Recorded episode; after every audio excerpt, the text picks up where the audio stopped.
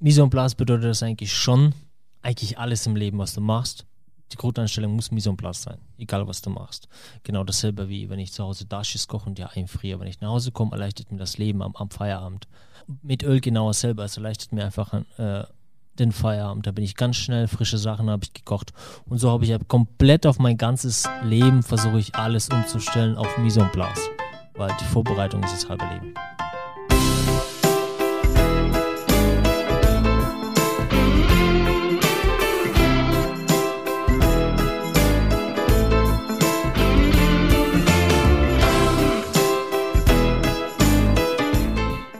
Herzlich willkommen bei The Flying Schlemmer, der Podcast-Talk mit Spitzenköchen von und mit Christian Rückert. Hallo, schön, dass ihr wieder mit dabei seid zu einer neuen Folge von The Flying Schlemmer. Mein Name ist Christian Rückert und mich hat es heute nach Karlsruhe verschlagen, nämlich zu Igor Jakuschenko aus dem Tabayama. Äh, herzlich willkommen, Igor. Hallo, hi, servus, freut mich, dass du da bist. Ich hoffe, ich habe den Nachnamen richtig ausgesprochen. Du hast du, hast alles gut, alles gut. Ist, ist schwieriger Name, aber ist ja nicht schlimm. Äh, ja, vor allem zum Schreiben. also in der Vorkommunikation, ich habe immer äh, dreimal drüber geschaut, ob äh, ja kein Fehler drin ist. Die Fehler passieren, ich, ich weiß ganz genau, dass das ein relativ schwieriger Name ist, von daher nehme ich das relativ locker. Fangen wir mal doch gleich an mit dir und äh, starten wir mal direkt in die Folge rein. Du bist mit 15 Jahren aus der Ukraine äh, nach Deutschland gekommen. Wie, wie war denn das damals für dich? Ähm, ja, genau. Also ich bin, ich bin eine Woche bevor ich 16 wurde, äh, bin ich nach Deutschland gekommen, ganz genau. Und es war am Anfang relativ schwer, da ich im Allgäu aufgewachsen bin, danach natürlich. Und zu dem Zeitpunkt gab es dort niemanden, der, sag ich mal, äh, meine Sprache sprach oder sonst was, aus der aus Ukraine kam. Und ich habe auch kaum Freunde dann gefunden, sag ich mal. Klar, ganz normal am Anfang danach ging es eigentlich relativ entspannt und gut. Und ich glaube, das hat mir auch sehr gut geholfen, um die Sprache noch schneller zu verstehen, zu lernen, weil ich hatte eigentlich gar keine andere Wahl. Alkohol ist jetzt auch nicht das beste Pflaster, sage ich jetzt mal von der, äh, vom Dialekt her. ist sehr hart. Ja, das stimmt, aber das macht nichts wirklich. Das ist dafür äh, wirklich schönes, schönes äh, Plätzchen. Äh, was war denn der Grund eigentlich, dass ihr umgezogen seid? Mm, meine Mutter hat damals jemanden aus, aus Pfronten kennengelernt, aus dem Allgäu und hat sich verliebt und dann haben sie halt geheiratet. Hat sich ab dem Zeitpunkt des Umzugs was verändert äh, im Vergleich zu davor? Es sind ja schon Lebenswelten. Ja, ja, auf jeden Fall, natürlich. Das sind ja schon ein paar Jahre her.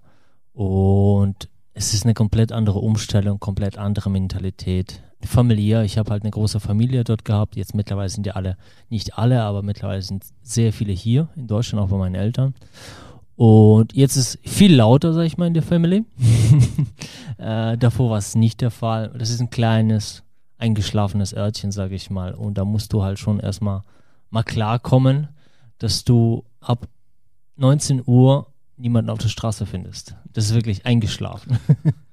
äh, du hast ja, als du angekommen bist, zuerst einige äh, Sprachkurse äh, belegt, äh, ja. auch intensive Sprachkurse und bist ja dann direkt in die Kochlehre eingestiegen. Hattest du da Probleme? Äh, musste, hast du da mit irgendwas zu kämpfen gehabt?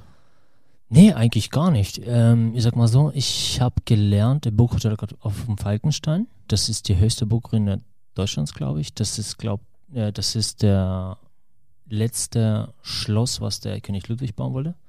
Äh, hat nicht zu Ende gebaut. Und mein Chef, der war, was das angeht, relativ locker, wirklich. Zwar auch von der alten Schule, sonst was, aber er hat nie, sage ich mal, was Negatives gemacht oder mir irgendwie das Leben schwer gemacht. Im Gegenteil. Und am Ende, ich bin immer noch im Kontakt mit denen. Einmal im Jahr mindestens fahre ich dorthin. Mittlerweile haben die uns selber einen Stern. Der, der Sohn hat es übernommen nach vielen Jahrgängen und hat selber dort einen Stern erkocht. Und ich habe immer noch super guten Kontakt zu der kompletten Familie. Ja, du warst ja äh, sehr lange Zeit im Allgäu und dann ja. hat sich äh, ja auch irgendwann nach Mannheim verschlagen. Das war ja deine Station hier, bevor du zum äh, Tabayama gewechselt bist.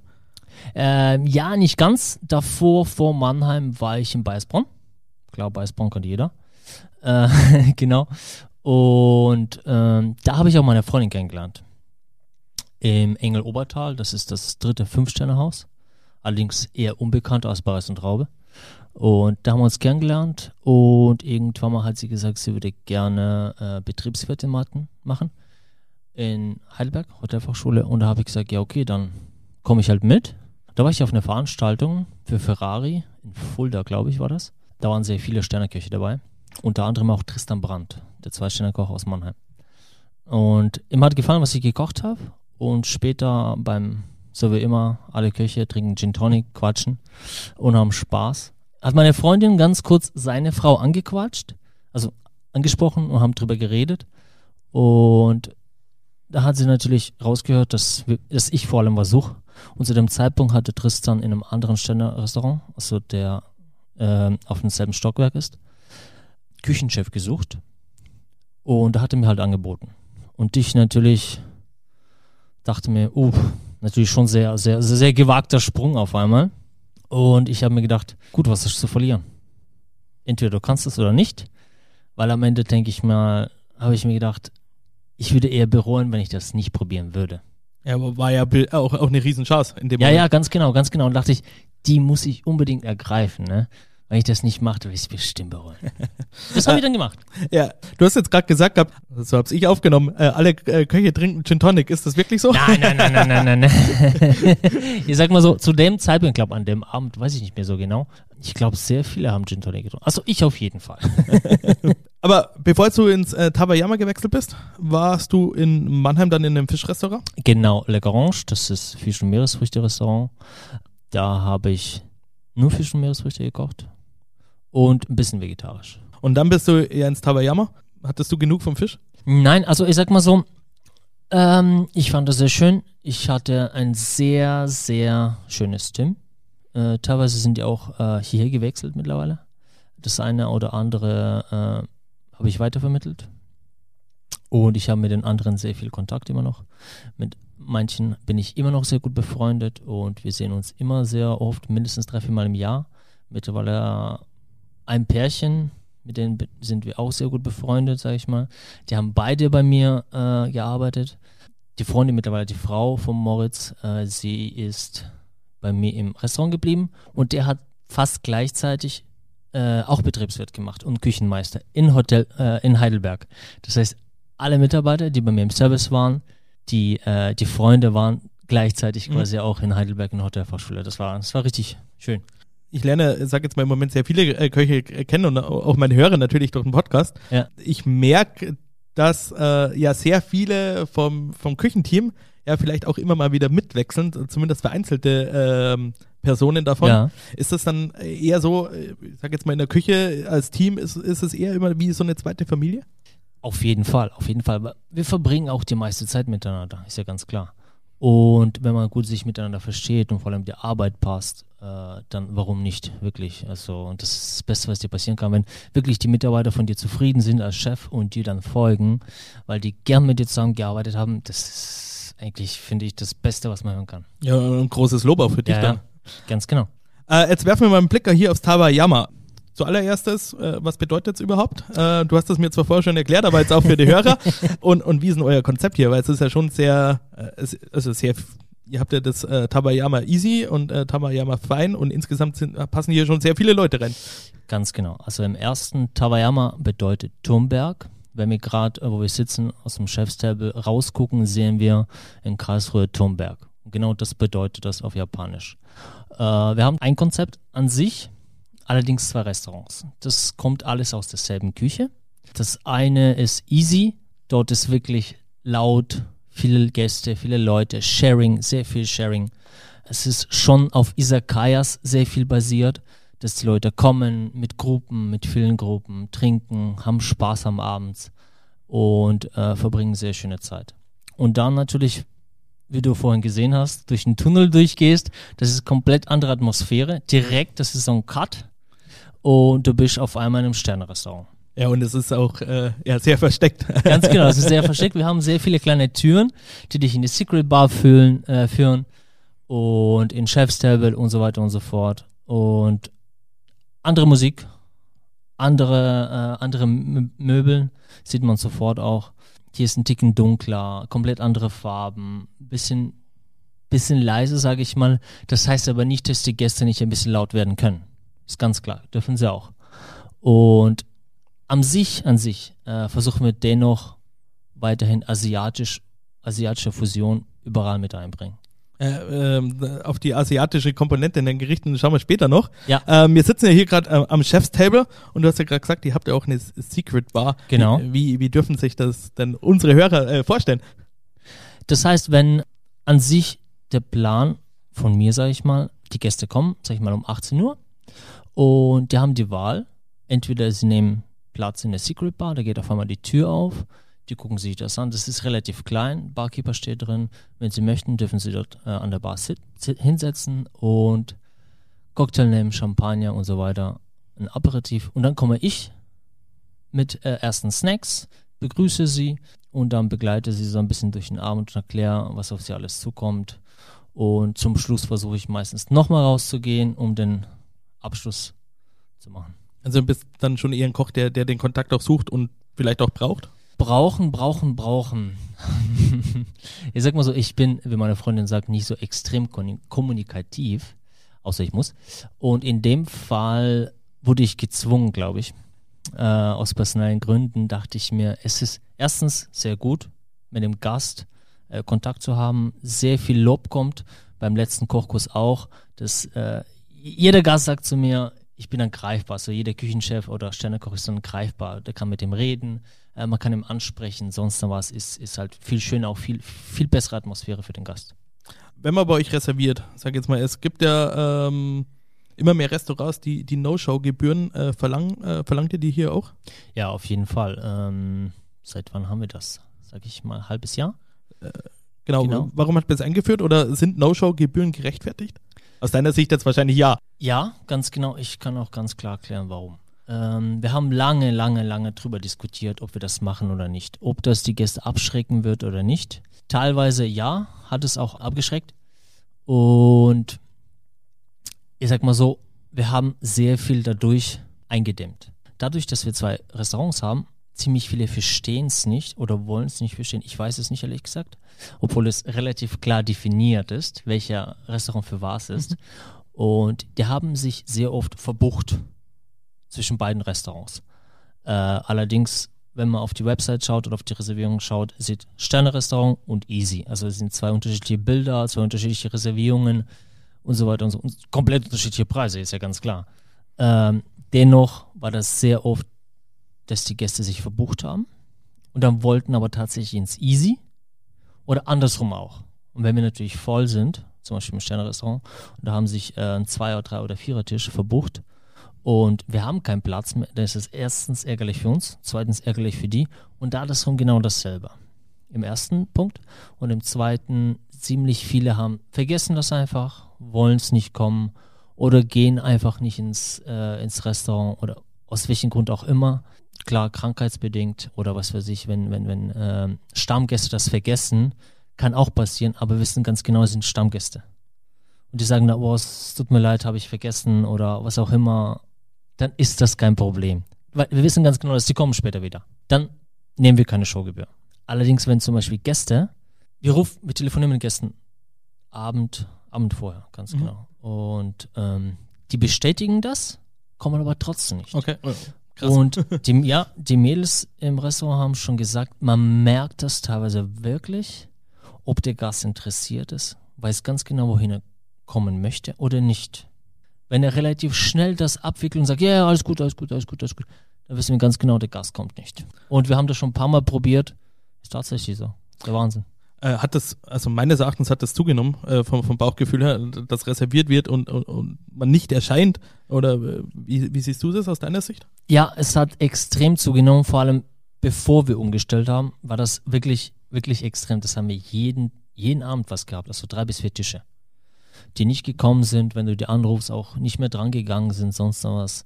Ich sag mal so, wenn du krankheitsbedingt krank bist und dann verschiebst, dann ist es kein Thema. Passiert, ist ja vollkommen klar. Aber nicht mal darauf antworten, ist schon ein bisschen, ja, sag ich mal, nicht schön. Ja, äh, gebührt der Anstand. Ganz genau, ganz genau. Und ich, ich denke mal, das ist in, jeden, in jeder andere Branche auch, wenn du zum Arzt gehst. Äh, ich habe letztens Reportage gesehen, dort wird auch sehr viel äh, einfach, die tauchen nicht auf. Ja, also einfach schon respektlos. Kommen wir nun äh, äh, zu äh, unserer Kategorie Cheffrage. Ähm, ich habe die vorher schon ein bisschen gebrieft, um wen es geht. Deine Frage heute kommt von Ricky Sava aus äh, Frankfurt. Äh, Frage vorab von mir. Äh, kennt ihr euch? Persönlich nicht. Ich war vor drei Wochen dort essen. Meine Freundin hat sich das vor drei Jahren zum Geburtstag gewünscht, vegan essen zu gehen. Ich ernähre mich hauptsächlich zu Hause wirklich, sag ich mal, zu 80 Prozent aus Gemüse. Fleisch und Fisch findet man bei mir fast nicht. Ich sag mal so, das habe ich auch meiner äh, Freundin zu verdanken. Das ist auch, finde ich auch sehr gut. Und dann hat sie sich das gewünscht, mal komplett vegan auf dem Sternenniveau zu essen. Und ich habe gesagt, ja, das ist auch sehr interessant. Sehr. Und klar, geh mal hin. Äh, ihr habt auch sehr lange auf den Tisch gewartet. Wir haben sehr lange auf den Tisch gewartet, teilweise von uns verschuldet auch, weil Termin, termintechnisch hat es nicht funktioniert. Aber wir haben Gott sei Dank geschafft und es war ein sehr schönes Erlebnis und ist echt spannendes Thema. Äh, du hast es ja selber erst vor ein paar Wochen erlebt. Ähm, er, er, kocht ja beispielsweise auch mit äh, Sonnenblumenkissen. Äh, das könnt ihr auch alle bei mir auf Instagram nachgucken. Da hat er ein interessantes Video gemacht. Ähm, könntest du dir vorstellen, auch irgendwann so zu kochen? Weil es ist ja schon sehr extrem und sehr eingeschränkt. Ja, ich glaube, das ist sehr eingeschränkt, wirklich. Ich habe mir danach, ich habe ich hab stundenlang mit meiner Freundin darüber geredet, wie man das alles umstellen kann, sonst noch was und was sind Vorteile, was sind Nachteile und ähm, ich sag mal so, wenn man sich mit dem Thema befasst und das einem am Herzen liegt, dann ist es schon möglich. Ich meine, er schafft es ja auch. Also von daher ist es auch möglich. Ja, er ist auch der Einzige aktuell. Ganz genau, ganz genau. Aber ich denke mal, ich denke mal, das ist auf jeden Fall Zukunftsthema. Wird es sein, das ist ganz klar. Ähm, ja, aber dann kommen wir zur Frage, du bist schon gespannt. ich habe sie dabei. Er stellt sie wie immer selber. Äh, hören wir mal rein.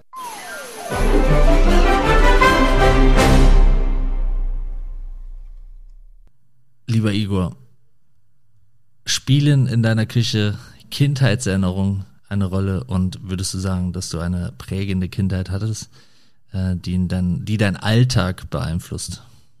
Ähm, danke für die Frage. Das ist eine sehr schöne Frage. Wurde ich sehr oft schon gefragt, tatsächlich, ob äh, das widerspiegelt und ob ich aus der Ukraine manche äh, Nuancen oder manche, man, manches Essen mit einfließe. Nein, gar nicht. Ich habe tatsächlich gestern schon drüber nachgedacht, weil es wird bestimmt die Frage sein oder eine von den Fragen oder welche Frage kommen wird. Und ich würde sagen, nein, nicht, weil das ist für mich eine Kindheitserinnerung und die möchte ich tatsächlich auch zu Hause lassen. Das heißt, wenn ich nach Hause komme, das passiert sehr selten, ehrlich gesagt, äh, möchte ich, dass ich von meiner Mama, von meiner Oma nur das krieg, was ich sonst übers Jahr nie krieg. Und das ist für mich halt schon ein schönes Erlebnis. Ja, ähm, ich habe auch gelesen, eins deiner Lieblingsgerichte aus deiner Kindheit ist äh, Borsch. Äh, ja. Äh, was, was, verbindest du mit dem Gericht? Äh, äh was, was, löst sich bei äh, äh Sehr viele Erinnerungen aus, ja? mit meinem Opa, auch Streiterinnerungen, weil ich als kleine kleine Junge war, ähm, der war auch Koch und der hat den Borsch immer sehr sehr, wie soll ich sagen, grobmotorisch gekocht. Die Zwiebel waren immer viel zu grob. Das hat mich geprägt extrem. Ich habe mich schon damals riesig aufgeregt, warum die Zwiebeln so groß sind. Man kann die auch schön und fein schneiden. Äh, der hat es nie verstanden.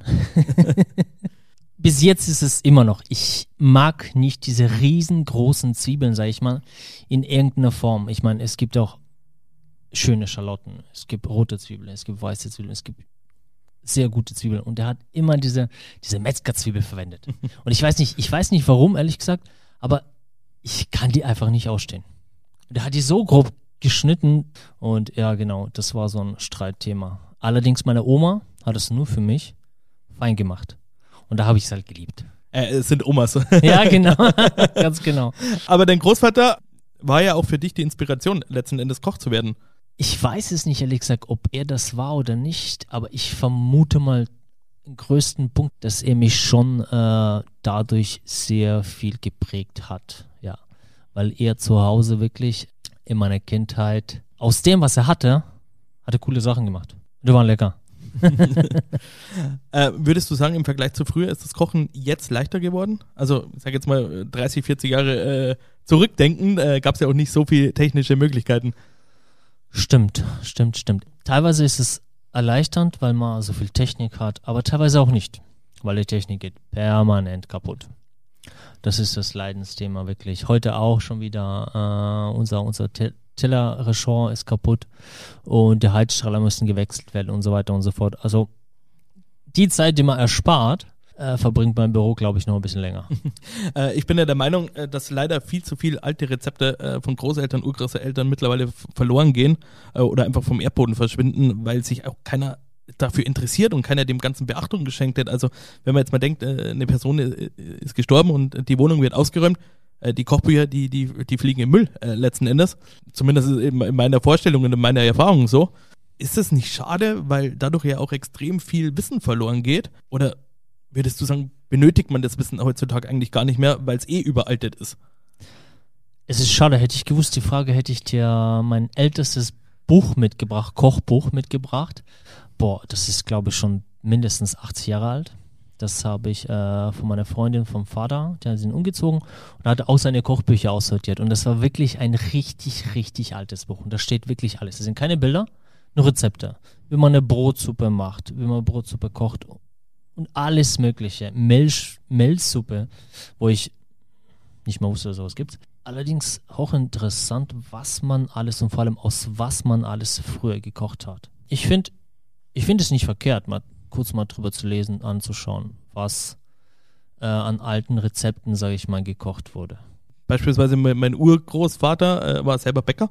Ähm, und ich kann mir vorstellen, er hat bestimmt äh, sehr viel äh, Rezepte für, für Brot und äh, Bestimmt. Äh, äh, alles aufgeschrieben. Es ist halt einfach alles weg. Und äh, wenn man jetzt heutzutage auch mal in, in, in die Bäckerszene so reinblickt oder äh, ja, ist es ja auch oftmals so, dass es wenig Bäcker gibt, sage ich jetzt mal, die erstens noch handwerklich selber backen und meistens sind ja oftmals die, die alten Rezepte äh, die besten. Also ich kenne Bäckereien Ulm, äh, als ich damals bei Hans Hegge äh, zur Aufnahme war, äh, hat mich meine Frau extra zur Bäckerei äh, geschickt, weil die halt backen wie vor, oder zumindest mit den Rezepten wie vor 300 Jahren und das gibt's halt bei uns nirgends mehr. Das stimmt, da hast du vollkommen recht. Äh, solche alten Rezepte und das ganze Handwerk ist schon sehr wichtig. Teilweise wird das, sag ich mal, verloren oder geht verloren durch industrielle Vermarktung oder was auch immer. Äh, Finde ich auch sehr schade. Deswegen backen wir zum Beispiel Brot auch selber. Äh, mein Sous-Chef, der Tim, der ist äh, gelernter Bäcker. Sein Vater hat auch eine Bäckerei. Und wo ich angefangen habe, haben wir gesagt, kam auch von ihm teilweise auch, er würde es gerne selber backen. So, da hat er halt dieses Jahr im März hat er eine Sauerteigkultur angesetzt. Da hat er experimentiert, experimentiert, experimentiert, bis es passt. Und jetzt haben wir ein schönes Brot und ganz ehrlich, es gibt wirklich nichts Schöneres als frisches Brot. Äh, und ihr habt ja auch, äh, irgendwo habe ich es mir aufgeschrieben, äh, im Moment Butter dazu äh, mit, mit Zitrusfrüchten oder irgend sowas. Äh, Ganz irgendwo genau, steht's in meinem äh, genau, Zettel. Genau. Für mich die Frage, wie macht ihr's? Also ich habe ja immer den Wunsch oder wahrscheinlich auch sehr viele Hörer, wenn, wenn Gäste kommen daheim zur Küche, da mal so was richtig Exotisches zum Brot anzubieten. Wir bitten zweierlei Butter. Einmal der Missel de Normandie. Da verändern wir tatsächlich gar nichts. Das kommt aus Frankreich und die Butter an sich ist schon mega. Und in anderen machen wir eine Lemon Kosher Butter. Die Lemon Kosher setze ich selber an. Die fermentiere ich über mehrere Wochen. Und daraus ist eine ganz leichte Zitronen-, Limettenarom limettenaromatische Butter mit leichter Schärfe und buttrige Aromen. Und wie gesagt, mit frischen, ganz lauwarmen Brot finde ich das herrlich. Würdest du sagen, man kann es daheim nachmachen? Ja, natürlich. Wie geht's? Natürlich. natürlich. Ich, ich kann dir gerne ein Rezept geben. Das ist äh, an sich relativ einfach. Also der Grundgedanke kam bei mir dabei, warum ich das mache. Weil an der Bar bei uns im Easy war sehr viele Zitronenreste. Die pressen halt für die Bar natürlich sehr viel frischen Zitronensaft und die Zitronenschalen sind immer übrig geblieben. Da dachte ich mir, was kann ich daraus machen? Es sind teilweise wirklich Kisten. Äh, der Stefan von uns, äh, von der Bar, der verwendet schon sehr, sehr viel. Ne? Er versucht wirklich, manche Sachen zwei bis dreimal zu verwenden. Allerdings, die Mengen waren auch ihm zu viel. und da dachte ich mir, hm, da mache ich doch einfach mal. Oder ich probiere es doch mal. Und da habe ich es probiert. Äh, alle im Team fanden das richtig gut richtig lecker. Und da haben wir es halt übernommen.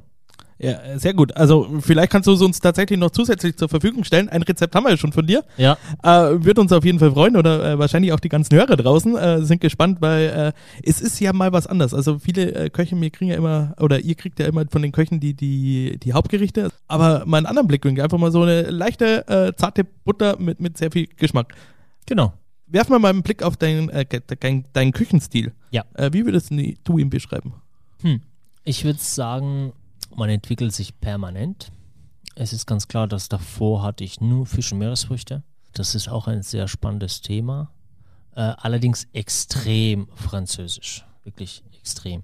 Und da habe ich zwischenzeitlich auch nach Corona probiert, äh, Fish to Dryagen. Das ist auch ein sehr spannendes Thema und sehr, sehr schwieriges Thema, muss ich sagen. Mir sind am Anfang sehr viele Produkte auch kaputt gegangen. Diese, diese, dieser schmale Grad zwischen schlecht und genießbar ist wirklich sehr schmal. Deswegen spielt da die Rolle von Sauberkeit, Frische extrem. Und ich habe, ich habe keine Ahnung, ich habe monatelang mich reingelesen, was man da alles machen kann und wie man machen kann. Und ähm, je fettiger der Fisch ist, desto einfacher ist es. Also ticken einfacher, sag ich mal. Äh, je weniger, weil die, die Struktur von Fleisch und Fisch, zum Beispiel mal beim Thunfisch, mhm. ist ungefähr dieselbe, also die Richtung geht. Und da kannst du halt viel mehr entwickeln und viel mehr damit machen.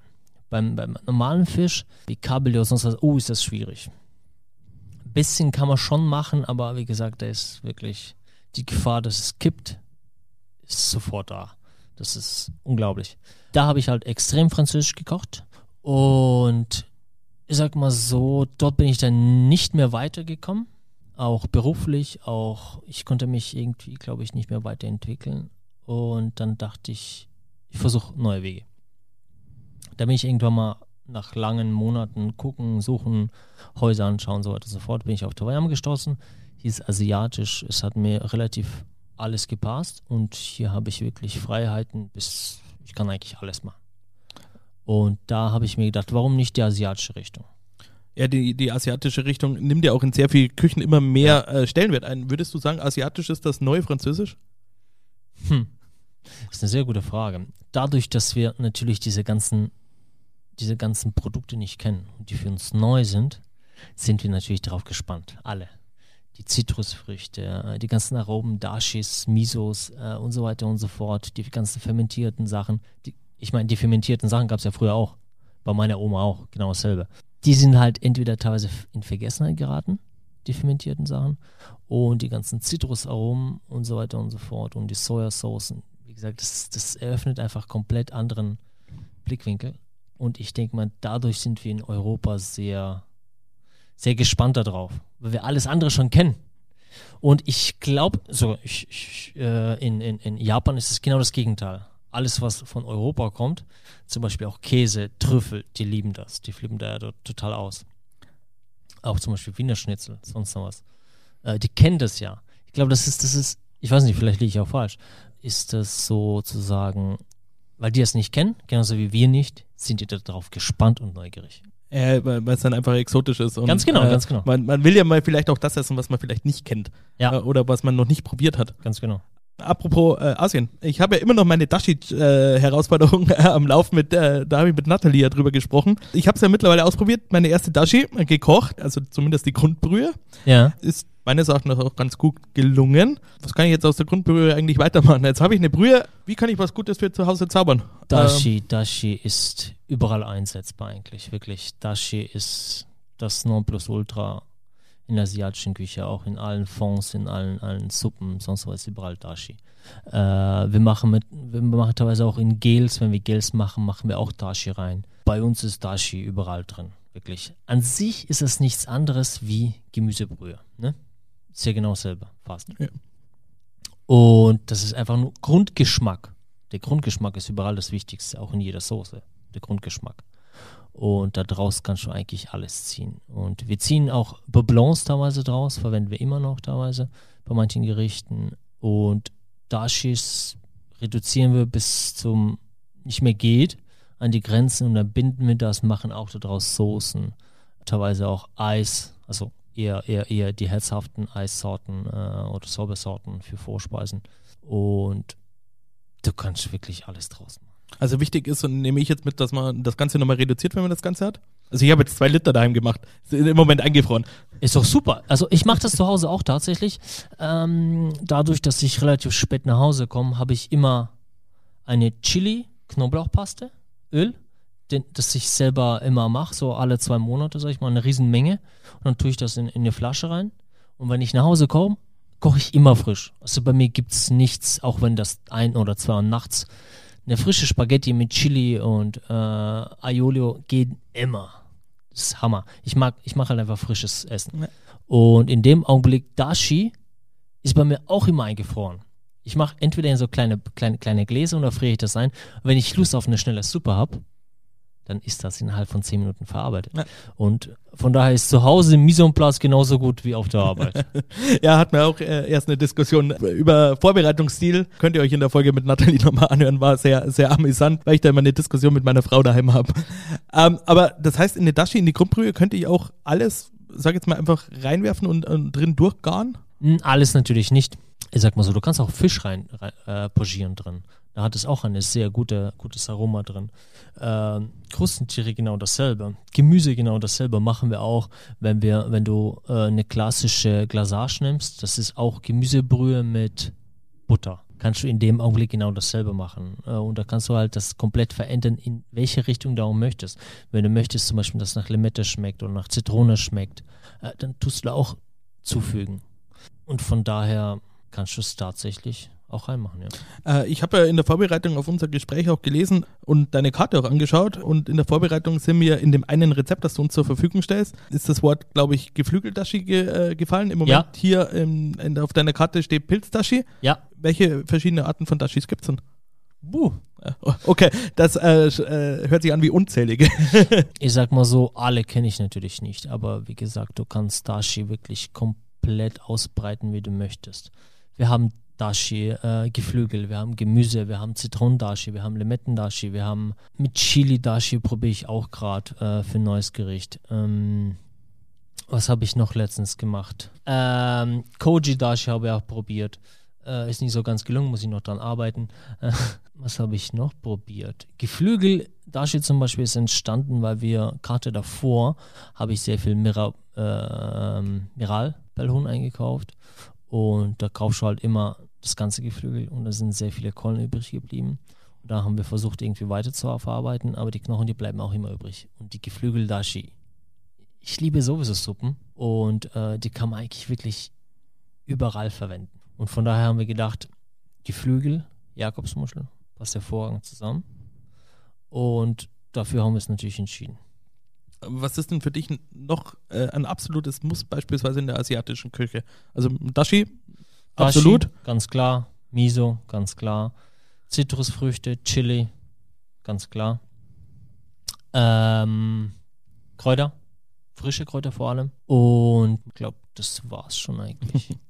Mir wurde ja auch gesagt, dass eine ganz besondere Leidenschaft von dir ist, äh, das Thema Fermentieren. Ähm, wir haben ja schon mal in Folge 2 mit Vadim Karasev auch schon mal drüber gesprochen. Was macht für dich das äh, Fermentieren aus? Es ist ja auch ein Thema, hast du gerade vorher schon angesprochen, äh, was man ja früher auch schon gemacht hat. ja, Gefühlt ein bisschen in Vergessenheit geraten ist. Ganz genau. Und jetzt gerade so äh, seinen neuen Hype gekriegt. das ist, glaube ich, glaube ich, so wie bei jeder anderen Mode auch, ne? Irgendwann man vergeht so ein bisschen die Zeit, so 20, 30 Jahre und dann kommt das wieder. Ich glaube, da ist es genau dasselbe. Das Puristische kommt auch extrem in den Vordergrund. Alle möchten puristisch sein. Alle möchten asiatisch kommen oder, oder, oder, oder fermentieren, alles. Der Grundprinzip ist ganz klar die Nachhaltigkeit. Also die Früchte oder die, die Gemüsesorten, die ich im Sommer habe, in unfassbaren Mengen, habe ich im Winter nicht, ne? Und in dem Augenblick überlegst du immer, was kannst du im Winter verwenden. Ne? Und das, das verliert ja nicht an Geschmack, sondern im Gegenteil, das, das, das gewinnt noch viel, man sehr schön Aromen. Und in der Küche möchtest du auch darauf nicht verzichten. Ne? Also ich verzichte zwar, das zum Beispiel im, im, im, im Winter Tomaten zu kaufen, auch privat oder Gurken. Allerdings, wenn ich die eingelegt habe und fermentiert habe, muss ich nicht darauf verzichten. Ja, kann ich immer noch ja. drauf zugreifen. Ganz genau, und das schmeckt hervorragend. Gibt es irgendwas, auf das man achten muss, wenn man das äh, daheim macht? Also äh, Vadim hat uns ja damals ein Rezept im Podcast verraten von fermentierten Honig. Ja. Ich habe es einmal danach heim, äh, daheim nachprobiert. Äh, glaube, ich habe schon erzählt, bin mir nicht sicher. Ja, war dann so erstmal so, muss das so? ähm, ja, genau. Gibt es irgendwas, weil äh, er hat gemeint, äh, bei fermentierten Honig, da waren 2%, glaube ich, Salz drin. Äh, das braucht man, sag jetzt mal, dass es nicht zu sehr alkoholisch wird. Ganz genau, ganz genau, hat er vollkommen recht. Und an sich ist es wie bei vielen anderen Sachen auch, äh, wenn man für eine, für eine längere Zeit einlegt, erstens Sauberkeit, Rezeptur, äh, das Verhältnis äh, muss immer stimmen, damit du wirklich das für längere Zeit haltbar machst und genießbar auch natürlich. Dasselbe ist zum Beispiel beim Koji auch, genau selber. Wir machen auch selber Koji. Wenn du da wirklich nicht an die Rezeptur hältst, äh, nicht an die Sauberkeit, ähm, die genauen Angaben, wie lange du das Gas, wie lange nicht, wie lange lässt du es fermentieren, äh, wie viele Sporen du reinfügst und so weiter, dann kann das relativ schnell umkippen und wie gesagt, schlecht werden. Gibt es jetzt äh, etwas wie, wie er damals, wo du im, im Podcast sagen könntest, also äh, jetzt direkt gleich, was man daheim einfach fermentieren kann auf die Schnelle? Also Honig war ja relativ einfach, hat gesagt 50 Prozent äh, genau. Honig, 50 Prozent Wasser, 2% Genau. Salz. An sich äh, genau dasselbe. Früchte kann man schnell fermentieren zu Hause. Das kennt man, würde ich mal sagen, früher von Oma ja auch. Man legt die Früchte ein für den Winter. Das hat damals noch meine Uroma auch gemacht. Sauerkraut fermentieren, das ist auch eine Fermentation von der Sauerkraut. In Bayern kennt man das hervorragend, ganz genau. Und von daher kann man das immer zu Hause machen. Paprika fermentieren, Zwiebel fermentieren. Äh, alles, was man wirklich an Gemüse und Obst mag und möchte im Winter darauf nicht verzichten, kann man alles fermentieren. Und vor allem, das, das, das Spannende finde ich, ähm, im Sommer ist das alles viel wesentlich günstiger.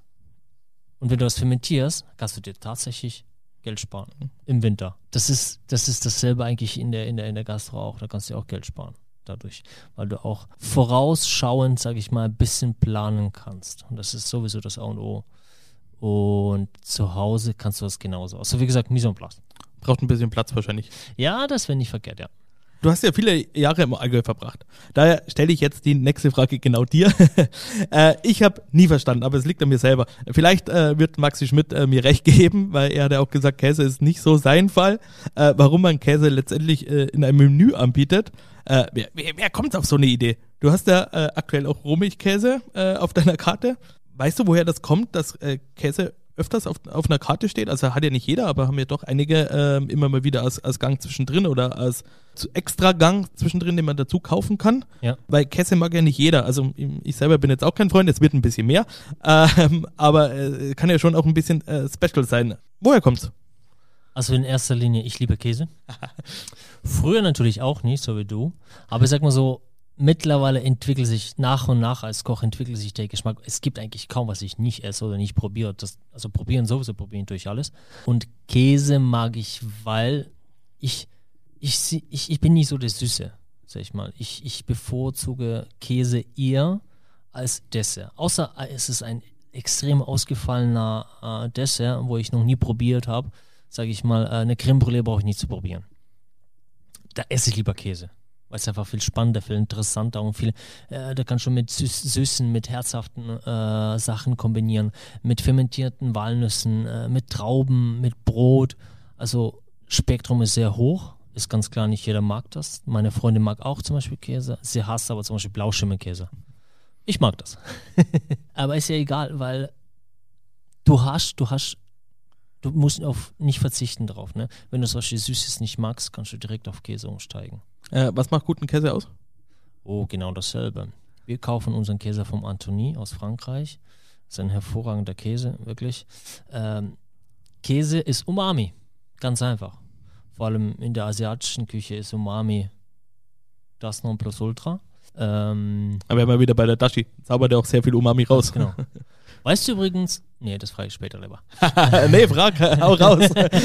äh, ich habe ich hab gestern, vorgestern habe ich mir natürlich darauf vorbereitet, so ein bisschen was weiß ich, was machst du sonst noch was, dachte ich mir, ähm, wusstest du, wer Umami überhaupt erfunden hat?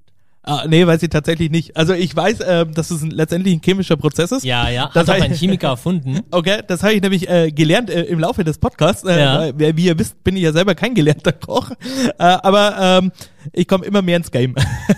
Äh, wusste ich allerdings ehrlich gesagt auch nicht, wann das erfunden wurde und von wem das erfunden aber es ist gar nicht so lang her, glaube ich. Nee, das wurde 1907 in Japan von Chemiker erfunden. Kikunae Ikeda hat Umami entdeckt. Ja, äh, genau. Also, ja, ja, sehr spannend. Äh, Das ist der Wahnsinn. Das ist wirklich gar nicht so lange her. Das ist ein Chemiker und der hat einfach bloß nur, der hat Kombo-Algen gekocht und wollte damit einfach seine Suppe ein bisschen verbessern.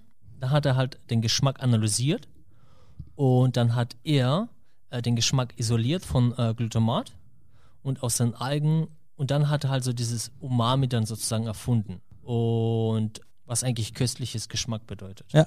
Und darauf erfand er Geschmacksverstärker, Glutamat. Wusste ich zum Beispiel bis gestern auch nicht.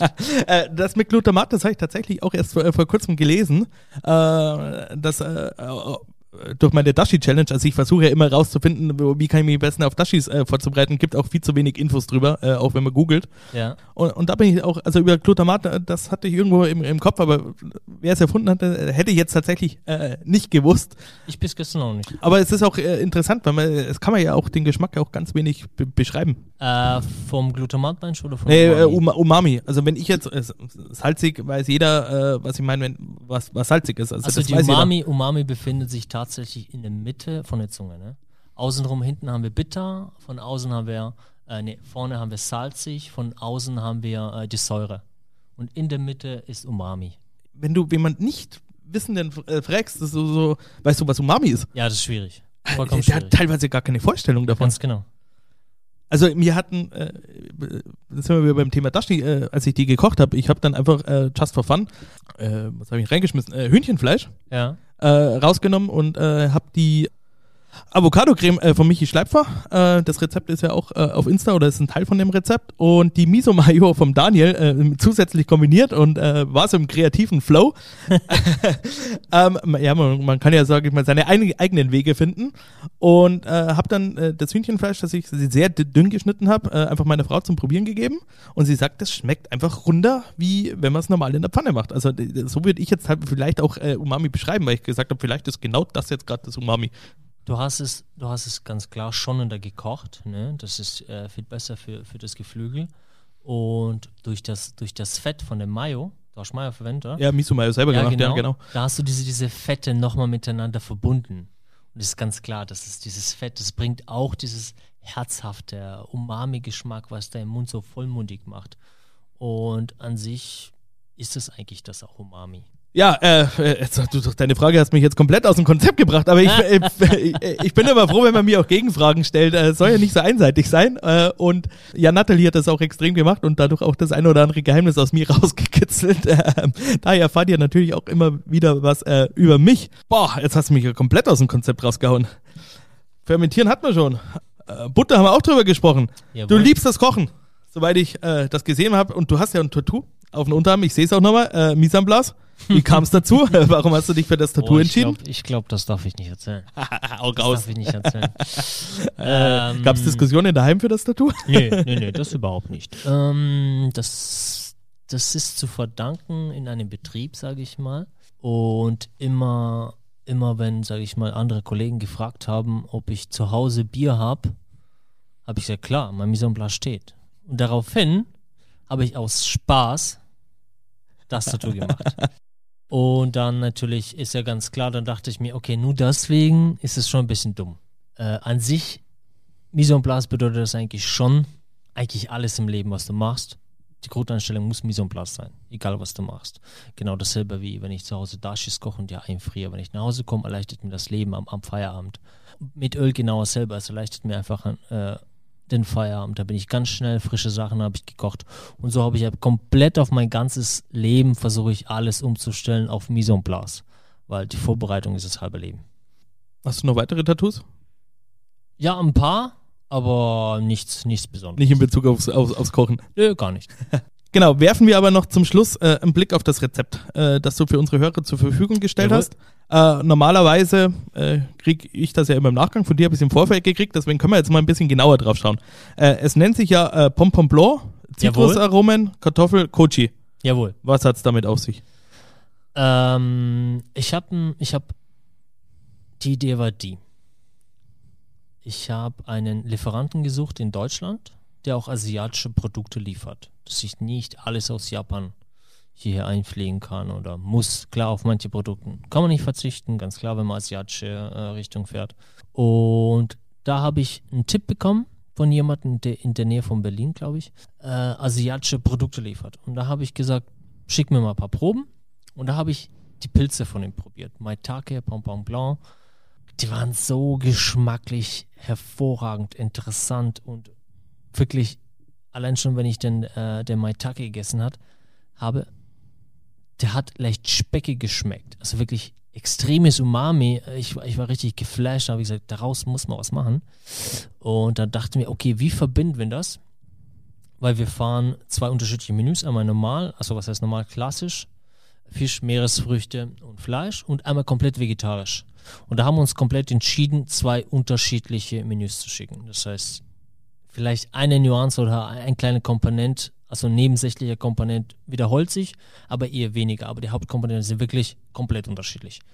Und da dachten wir, da probieren wir was aus dem Pompon Blanc, ganz genau. Und dann haben wir einfach gedacht, wir machen Kartoffelsalat. Das machen wir auf japanische Art. Daraus haben wir Espuma gemacht. Und dem äh, Pompon Blanc haben wir mariniert vorher und dann gebacken. Ähm, Tempura-Teig. Das machen wir natürlich frisch. Und unten drunter haben wir noch Gurken, die gepickelten und mariniertes Spitzkohl. Koji Blanc mit leicht buttrigen Aromen und Schnittlauch unterstützt es nochmal, gibt eine ganz leichte scharfe Note durch den Schnittlauch. Und an sich war das der Grundgedanke wirklich so ein bisschen Richtung Schnitzel mit Kartoffelsalat, so ein bisschen rüberzuziehen auf eine vegetarische Seite. Also, äh, wenn ihr daheim äh, Schnitzel mit Kartoffelsalat auf äh, spezielle Art und Weise machen wollt, äh, dann äh, probiert es gern aus. Würdest du sagen, es ist einfach äh, zu Hause nachzukochen? Hm. Ich sag mal so, wenn man Zeit hat. Also einfach ist es nicht. Auf gar keinen Fall. Weil ähm, Koji, am besten ist Koji selber zu kaufen, das schon fertig ist. Sonst braucht man ein paar Tage Zeit, das alles zu fermentieren. Ähm, ansonsten ist das schon einfach, wenn man die Grundprinzipien kennt und sich damit ein bisschen auseinandersetzt, ähm, nimmt man ein bisschen Zeit, dann ist es auf jeden Fall machbar. Äh, an welchen Stellen würdest du sagen, wird es im Rezept ein bisschen tricky? Wie gesagt, wenn man selber Coaching macht. Aber das kann man ja umgehen. das kann man umgehen, ganz genau. Zum Schluss habe ich noch eine Frage zum Schnittlauchöl, äh, ja. beziehungsweise zum generell äh, aromatisierten Öl. Äh, wenn ich das jetzt zubereite, wie lange ist das Ganze haltbar, äh, beziehungsweise wie kann ich es lagern, dass es lang haltbar ist? Bei grünen Ölen ist das schon ein bisschen schwierig, weil äh, es sehr schnell grau wird. Ne? Da muss man halt auf die Temperatur achten, auf die Frische achten. Ähm, ich sag mal so, wenn man das einfriert, ist das schon ein paar Wochen haltbar auf jeden Fall, wenn man es rausnimmt, auch langsam auftauen und so weiter. Und sich wirklich darauf vorbereiten und achten, dass man das nicht zu stark kocht oder nicht zu stark blanchiert, die Kräuter. Und direkt alles kalt macht. Dann kann man schon ein paar Wochen halten, auf jeden Fall. Und sehr wichtig, dunkel halten. Okay, also im Kühlschrank dann. Ganz genau. Äh, guter Platz dafür. Ganz genau. Wir machen auch sehr oft einfach Folie drumherum, Alufolie. Äh, oder einfach äh, die, die, die, die, die Behälter zu nehmen, die einfach nicht lichtempfindlich sind und nicht durchdringen. Dann kann man es nochmal ein bisschen verlängern. Igor, bevor wir die Folge beenden, äh, weil wir sind schon langsam am Ende, eine Frage noch an dich. Ja. Äh, wir haben immer so eine Schlussfrage mittlerweile, äh, wo dir das letzte Wort gebührt, bev bevor wir uns dann verabschieden. Gibt es etwas, das dir beim Kochen mal so richtig peinlich war? Oh, das ist eine sehr gute Frage. Peinlich, peinlich, peinlich. Hm. Beim Kochen eigentlich nicht. Also ich kann mich nicht daran erinnern, dass mir irgendwo was peinlich war oder dass ich irgend so einen gravierenden Fehler gemacht habe. Nee, wirklich nicht. Ja, spricht ja auch für dich. Vielleicht erinnere mich nicht, weil es nicht so peinlich ver war. Oder ver was verdrängt. Ich, oder verdrängt kann natürlich auch sein, ganz klar. Aber äh, wirklich, ich kann mich echt nicht daran erinnern, dass ich irgendwas Peinliches hatte. Nein. Okay, dann äh, sage ich vielen lieben Dank für das Gespräch. Äh, hat mir sehr viel Spaß gemacht äh, und äh, hier auch im herrlichen Ambiente, äh, im, hier im Tamayama. Ich freue mich natürlich von euch da draußen sehr über euer Feedback. Ihr dürft mir natürlich auch gern auf Insta folgen unter flying-schlemmer. Da findet ihr dann auch das Rezept vom Igor, aber auch von allen meinen anderen Gästen. Ja, kocht das gerne auch einfach mal nach und äh, nimmt auch vielleicht die eine oder andere Komponente, so wie ich, äh, mischt das neu zusammen und, und schaut einfach, was entsteht. Äh, lasst mich natürlich auch gern dran teilhaben oder uns dran teilhaben. Ich glaube auch, äh, jeder unserer Gäste schaut immer mal wieder drauf, was so passiert äh, mit dem, was sie uns zur Verfügung stellen. Wenn euch der Podcast gefallen hat, empfehlt ihn natürlich gerne weiter und äh, ja, lasst mir natürlich fünf Sterne da. Alle Infos zum Tamayama und zum Igor findet ihr wie immer in unseren Show Notes. Und ja, Igor, du äh, sitzt so in den Startlöchern, als würdest du noch was sagen wollen. ja, ich möchte mich natürlich auch bedanken, dass du da warst und äh, für die Zuhörer auch vielen Dank. Und ich hoffe allen, dass äh, das Rezept gelingt und allen schmeckt natürlich. Und Ihr dürft natürlich auch das alles verändern, wie ihr wollt und Lust habt und probieren. Äh, beim Kochen gibt es kaum No-Gos. Freier Fahrt voraus, alles, wer was mag. Am besten sage ich immer wieder, frisch. Äh, Hauptsache Spaß macht's auch. Ganz genau. Äh, und ich hoffe, euch hat die Folge auch sehr viel Spaß gemacht. Und dann hören wir uns in zwei Wochen wieder zu einer neuen Folge von The Flying Schlemmer. Bis dahin, ciao, servus und macht's es gut.